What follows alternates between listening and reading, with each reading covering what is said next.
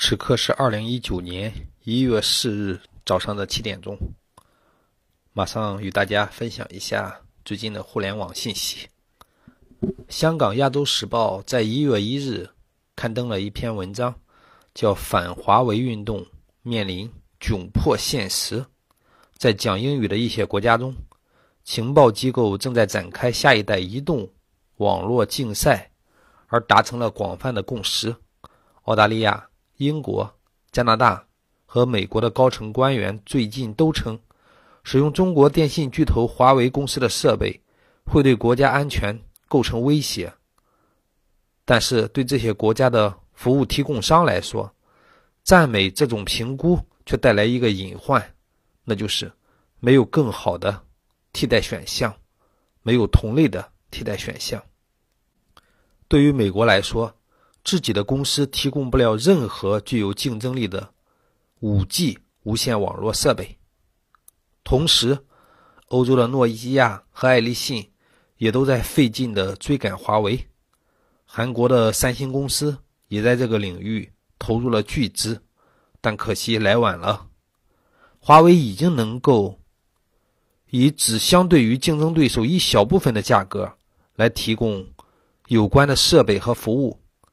它在超越诺基亚和爱立信的过程中，已然取得了越来越快的进展，成为了到目前为止世界上最大的电信设备提供商。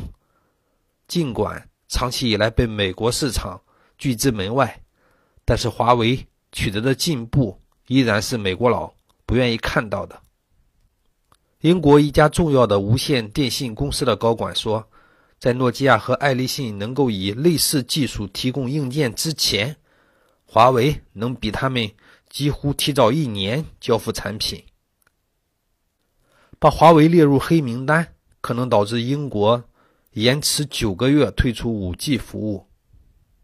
而英国呢，也要在二零一九年春季决定是否将华为阻挡在英国国门之外。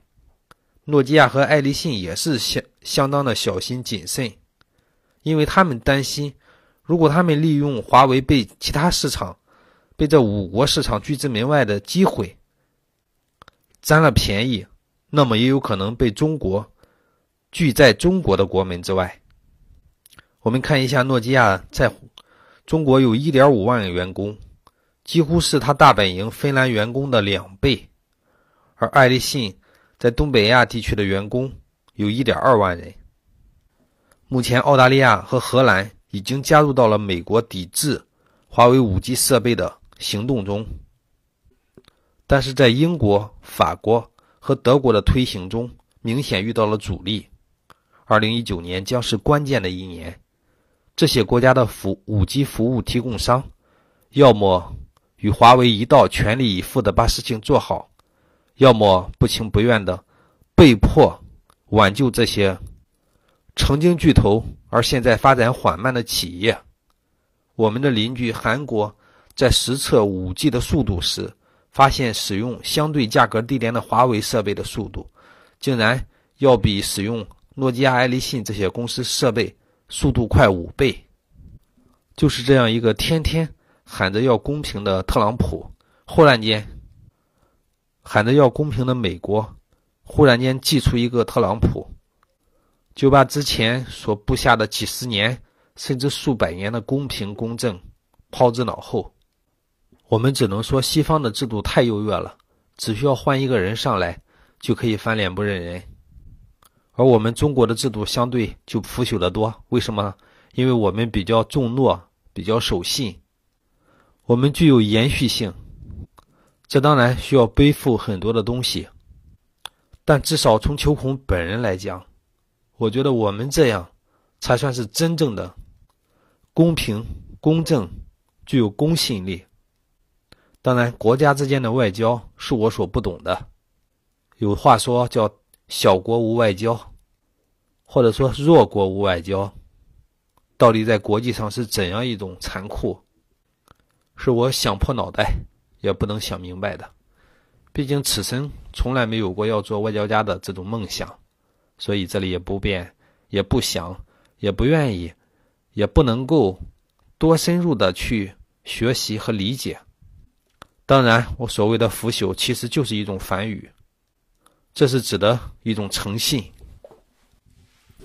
二零二零一九年，雷军又祭出了一记重拳，原来主打低端的红米这个品牌，名称改为 Red 米，成立了独家的公司，而且也网罗了金立手机的前总裁卢伟冰加盟。想来小米有了更多的钱，而且也是上市公司，在二零一九年将会有更大的重拳出击。毕竟上市公司拥有更强的融资能力，让小米也可以有更大的手笔去祭出很多重拳。希望小米发展的更快、更好、更让米粉们喜爱，获得更多的米粉。我们的嫦娥四号在月球的背面着陆，通过鹊桥中继星传回了世界上第一张近距离的月球背面的影像图。这是世界上第一幅近距离的影像图，这是赶超欧美、赶超苏联的一项壮举。这也我们这也为我们人类在探索离我们最近的星球月球方面。走出了坚实的一步，在很多的科幻作品中，月球其实是外星人的宇航器。还谈到月球其实是中空的，在背面有外星人的飞碟基地。但从我们嫦娥四号发回来的照片来看，月球的背面和正面其实没有多大的差别，在照片上甚至可以看到很多细小的石块。也记得之前看过什么资料说，在月球的阴面会有很狂躁的、长长的什么十几级的大风。现在来看，未必如此。如果说常年刮起十几级的大风，那么月球一定会有很强烈的大气层，因为只有这样才能有强烈的空气对流。那么，在月球的一些背面上的那些石块也不会存在。因为这些东西都会被常年的风所摩擦冲撞，最终形成很多的粉尘。所以现在影像来看，月球的表面肯定是空气比较稀薄的，所以说才能安静的像一个瓶子里的世界。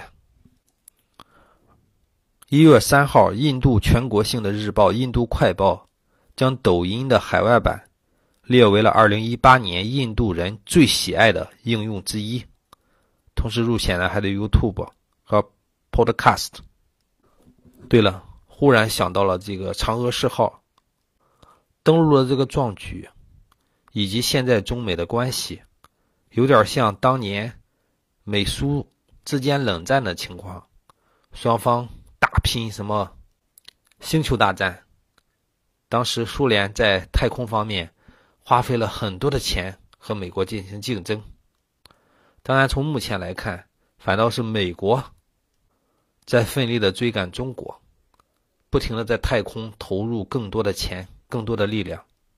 按照上一个版本来看，这次胜利的一定是中国，因为美国反倒是处在了追赶的一方。我们再看美国的登月，现在很多的数据表明都是在造假。秋孔之前也说过，把一个火箭助推器放到了这个月球的表面，然后再实现点火、升空、再进入卫星轨道，整个过程真的是很难以完成的。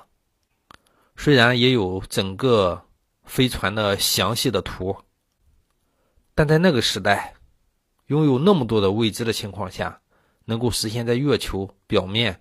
平稳升空，而且一次就完成，的确的确是非常的不可思议。所以说，其实我也一直是，呃，月球载人飞船的这个怀疑者。目前在这这一块呢，在整个世界上已经分裂成了两派，有一派是坚定不移的支持，认为这是真的；也有一派是坚定不移的怀疑，认为这是假的。秋孔呢，其实是属于第三派。既认为这有可能，同时呢，也对里面很多地方存在着很大的疑问。但是无论如何，科技是第一生产力，只有科技的发展，才有可能带来新的能源、新的视角、新理解，对地球新的探索，对能源新的利用，才有可能带来新的繁荣。希望我们的明天会更好，希望像特朗普这种不安定因素对整个历史进程带来的影响微乎其微。好，今天的第一期节目就到这里，我们马上再录第二期。